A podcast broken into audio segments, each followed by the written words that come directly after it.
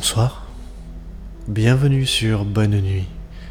Je suis Meursault et nous allons parler d'affaires criminelles, de tueurs en série, de massacres et d'actes inqualifiables. Bref, on va parler d'histoires sordides. Si vous êtes trop jeune ou trop sensible, alors vous ne devriez pas être là. Avant d'entamer notre affaire du jour, je vais, comme à l'habitude, prendre le temps de vous remercier pour vos commentaires. Comme d'habitude, il y a un peu de tout, je relève surtout votre intérêt et votre bienveillance. Petite mention à Angersoft qui a écrit sur SoundCloud L'enfance de Damer avait tout pour alerter, c'est ouf qu'il ait jamais été suivi sérieusement. Tu as tout à fait raison. L'enfance des plus grands tueurs donne souvent de bons indices sur ce qui les a menés sur la mauvaise pente. D'ailleurs, ton commentaire m'a donné envie de faire un petit laïus là-dessus, avant l'actualité criminelle. Enfin bref, allons-y. Et comme vous semblez avoir apprécié l'angle de l'affaire d'hier, je vais faire un peu la même chose aujourd'hui. Vous connaissez certainement la réputation de l'Alsace, une région tranquille, belle et où il fait bon vivre. C'est dans ce décor que les Keller se sont installés. Les Keller, c'est une famille yéniche, c'est-à-dire des gens du voyage en partie sédentarisés. Yvan naît en 1960 et son enfance donne le ton. Au beau milieu de ses sept frères et sœurs, son père distribue une éducation à la dure.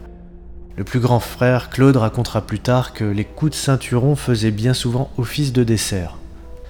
La vie en marge, la famille vit dans un climat pauvre et instable. Yvan est forcé par son paternel et sa main de fer à commettre de petits larcins dès son plus jeune âge. Les coups de ceinturon rythment le quotidien de ces jeunes années, forgeant au garçon un caractère insensible et surtout impitoyable. À 21 ans, il est écroué pour un braquage avec violence sur un couple d'antiquaires. Il prend une peine de 10 ans de prison, mais sortira au bout de 7. À sa sortie en 1989, on pourrait se dire qu'il a tiré un trait sur son passé. Il emménage à Mulhouse, se marie avec une certaine Marina et devient jardinier paysagiste. En façade, il mène une vie tranquille. Ses voisins le décrivent comme sympathique et très serviable. Mais derrière tout cela, Yvan est un joueur invétéré qui est capable de claquer 1500 euros en une soirée, en casino, champ de course ou grand restaurant. Il est très probable qu'il ait gardé la main agile, mais surtout, Marina confiera plus tard qu'Yvan l'obligeait à se prostituer. Peu de temps après, ce dernier finit par se lasser de sa femme. Un jour, il se rend chez un ami, Fabien, dont il convoitait la compagne. Keller sort un pistolet et le fourre dans la bouche de son ami, et lui impose de lui céder Séverine, qui n'a que 19 ans et qui deviendra donc sa nouvelle femme. À l'évidence, nous n'avons pas tous les mêmes techniques de séduction. Durant les années qui suivent, Ivan Keller continue ses cambriolages qui lui permettent de maintenir son train de vie. Le premier meurtre connu qui lui est imputé a lieu en mars 1991. Hélène et Alice Muller sont deux sœurs octogénaires qui vivent dans la même maison. Dans la nuit du 7 au 8, Hélène est réveillée par un bruit. En ouvrant les yeux, elle se rend compte qu'un intrus se trouve dans sa chambre. Ce dernier prend immédiatement la fuite. Hélène se rend alors dans la chambre d'Alice, en bas, et trouve cette dernière paisiblement allongée sous la couette, les bras le long du corps. Elle est morte. Quelques jours avant, les deux sœurs avaient signalé un vol d'argent important à leur domicile. Et qui avait-elle engagé pour entretenir leur jardin? Ivan Keller et même si ce dernier est interrogé, l'enquête ne donnera rien et il repartira tranquille. Et la mort d'Alice Muller, me demanderez-vous? Eh bien, elle sera déclarée comme naturelle par le médecin légiste. En 1993, un certain François de Nicolo se présente au commissariat de Mulhouse. Il vient dénoncer Ivan Keller, qui est pourtant un de ses amis d'enfance. Il explique aux policiers qu'à plusieurs occasions, il a fait du repérage pour permettre à Keller de cambrioler des maisons. Ce qui l'a poussé à venir le balancer, c'est lorsqu'il a appris le lendemain des vols que la personne vivant à l'adresse avait été retrouvée morte. Problème, François de Nicolo, même s'il est indique pour la police, a la réputation d'être un affabulateur, un inventeur d'histoires. Alors, les officiers rangent bien vite le dossier dans les tiroirs. Grave erreur. Durant des années, cela permet au cambrioleur meurtrier de continuer sa sombre besogne. Il tue, encore et encore, et jamais on ne le soupçonne. Plus hallucinant encore, ces forfaits sont toujours classés mort naturelle, et pour cause, Il a bien travaillé son mode opératoire. Toujours des vieilles dames isolées, toujours de nuit, en les étouffant avec un tissu ou un oreiller, avant de les replacer en position de sommeil paisible et de refaire leur lit. Et son mot d'ordre? La discrétion absolue. En 2000, c'est au tour de Pierre Keller de se rendre à la gendarmerie de Strasbourg pour dénoncer les crimes de son frère Ivan. Brouillé avec ce dernier pour des histoires de partage de butin, il lâche tout aux gendarmes. Une enquête est lancée et le dossier se monte à partir de six affaires de cambriolage dans le Bas-Rhin. Mais finalement, faute de preuves, cela aboutira sur un non-lieu en avril 2001. Deux ans plus tard, Pierre revient à la charge, et cette fois-ci, toute la famille Keller est arrêtée. Ivan nie d'abord tout ce qu'on lui reproche, mais lorsque la police lui fait savoir que sa famille est également en garde à vue, il avoue. Mais avouer ne suffit pas, il faut des preuves. Ivan Keller accepte de donner des détails, mais à deux conditions.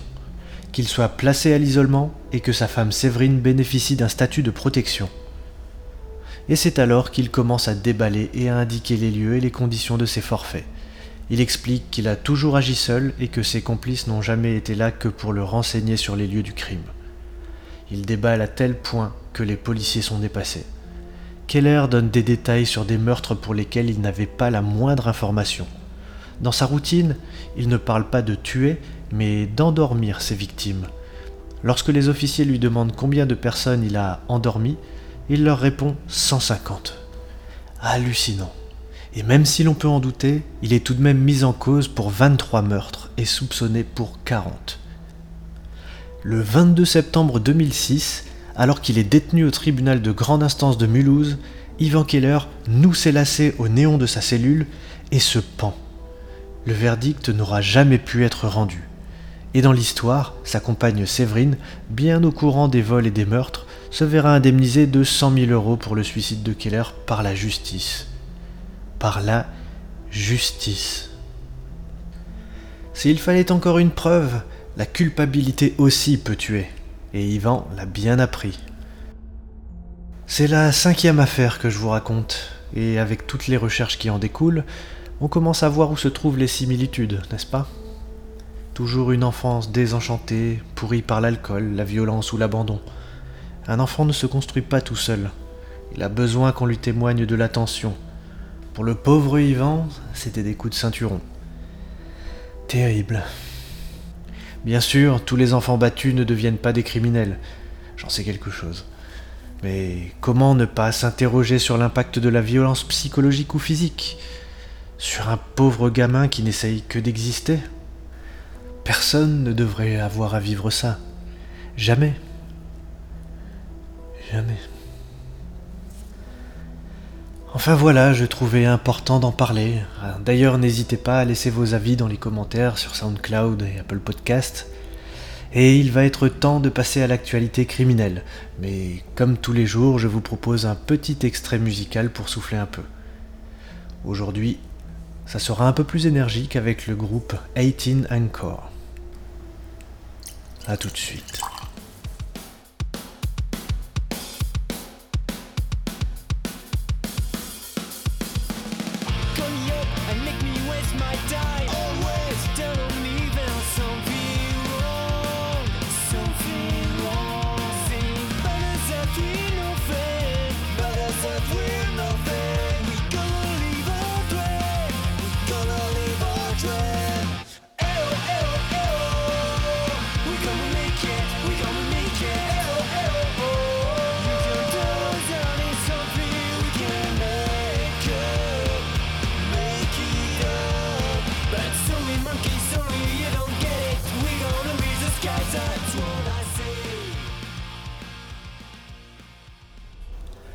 Ah, on a besoin de ça de temps en temps, vous ne trouvez pas? Une bonne bouffée d'énergie. J'espère que cela vous a plu. Il est temps de passer à l'actualité criminelle. Il y a deux événements dont j'aimerais vous parler aujourd'hui. Le premier a été rapporté ce vendredi sur BFM. Lundi dernier, le 8 août, une jeune femme s'est rendue à Paris avec son enfant de 4 ans pour un rendez-vous galant avec un homme.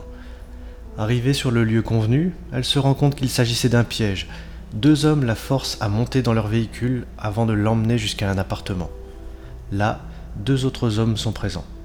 Durant deux jours, elle sera séquestrée, torturée et même violée par deux des ravisseurs. Mercredi soir, l'oncle de la jeune femme reçoit un étrange message sur Snapchat. C'est sa nièce qui, échappant à la vigilance de ses bourreaux, lui donne tous les renseignements pour venir la sauver. Son oncle contacte directement la police qui intervient dans l'heure. À l'arrivée des forces de l'ordre, pendant la fouille des étages, la jeune femme vient à leur rencontre avec son fils de 4 ans. Tous les deux sont immédiatement hospitalisés. La victime a pu désigner les quatre individus responsables de son calvaire. Deux ont pu être interpellés directement dans la soirée, puis un autre dans la nuit à 1h30 en bas de l'immeuble. Un quatrième homme a été placé en garde à vue après qu'il soit venu de lui-même au commissariat pour demander pourquoi son appartement était placé sous scellé. S'il s'agit vraiment du quatrième homme, celui-là est vraiment un abruti fini. Enfin, même si l'identité de la victime n'est pas connue, il semble qu'elle s'en soit sortie et son enfant également, ce qui est tout de même, convenons-en, rassurant. Souhaitons-lui donc toute la force et la résilience pour qu'elle ressorte de tout cela sans trop de séquelles. Deuxième fait d'actualité qui a eu lieu cette nuit même à Saint-Priest en Auvergne-Rhône-Alpes, tout aussi horrible. Aux environs de 2 heures du matin, Police Secours reçoit un appel signalant un homme en poursuivant un autre avec un couteau. Puis un second appel, un troisième. La police se rend alors rue Louis Braille où les faits ont été signalés. Au numéro 40, sur un parking, la police découvre le corps d'un homme de 60 ans, décapité. À côté du cadavre se trouve un long couteau de cuisine ensanglanté. Suite à information de la police municipale, une équipe de la BAC se rend dans le parc de la même rue Là, un homme déambule avec une tête dans la main. L'individu tente à plusieurs reprises de frapper les policiers, mais il est rapidement appréhendé et emmené au poste. Il s'agit du petit-fils de la victime. Aucun motif à ce meurtre barbare n'a pu être tiré à l'heure actuelle. On sait simplement que ce gamin de 25 ans est déjà connu des services de police pour des faits de différents familiaux sur fond d'alcool et stupéfiants. Et j'ai une pensée pour ce pauvre grand-père qui a certainement dû éprouver une terreur abominable avant de subir le, triste sort qu'on lui connaît. Bien, après ces histoires particulièrement atroces, je pense qu'il est temps, pour vous comme pour moi, d'aller nous reposer. J'espère que l'affaire du jour vous aura plu. N'hésitez pas à vous abonner sur Spotify, Apple Podcast ou SoundCloud et à me laisser vos avis. Ils contribuent à me donner de l'énergie pour continuer.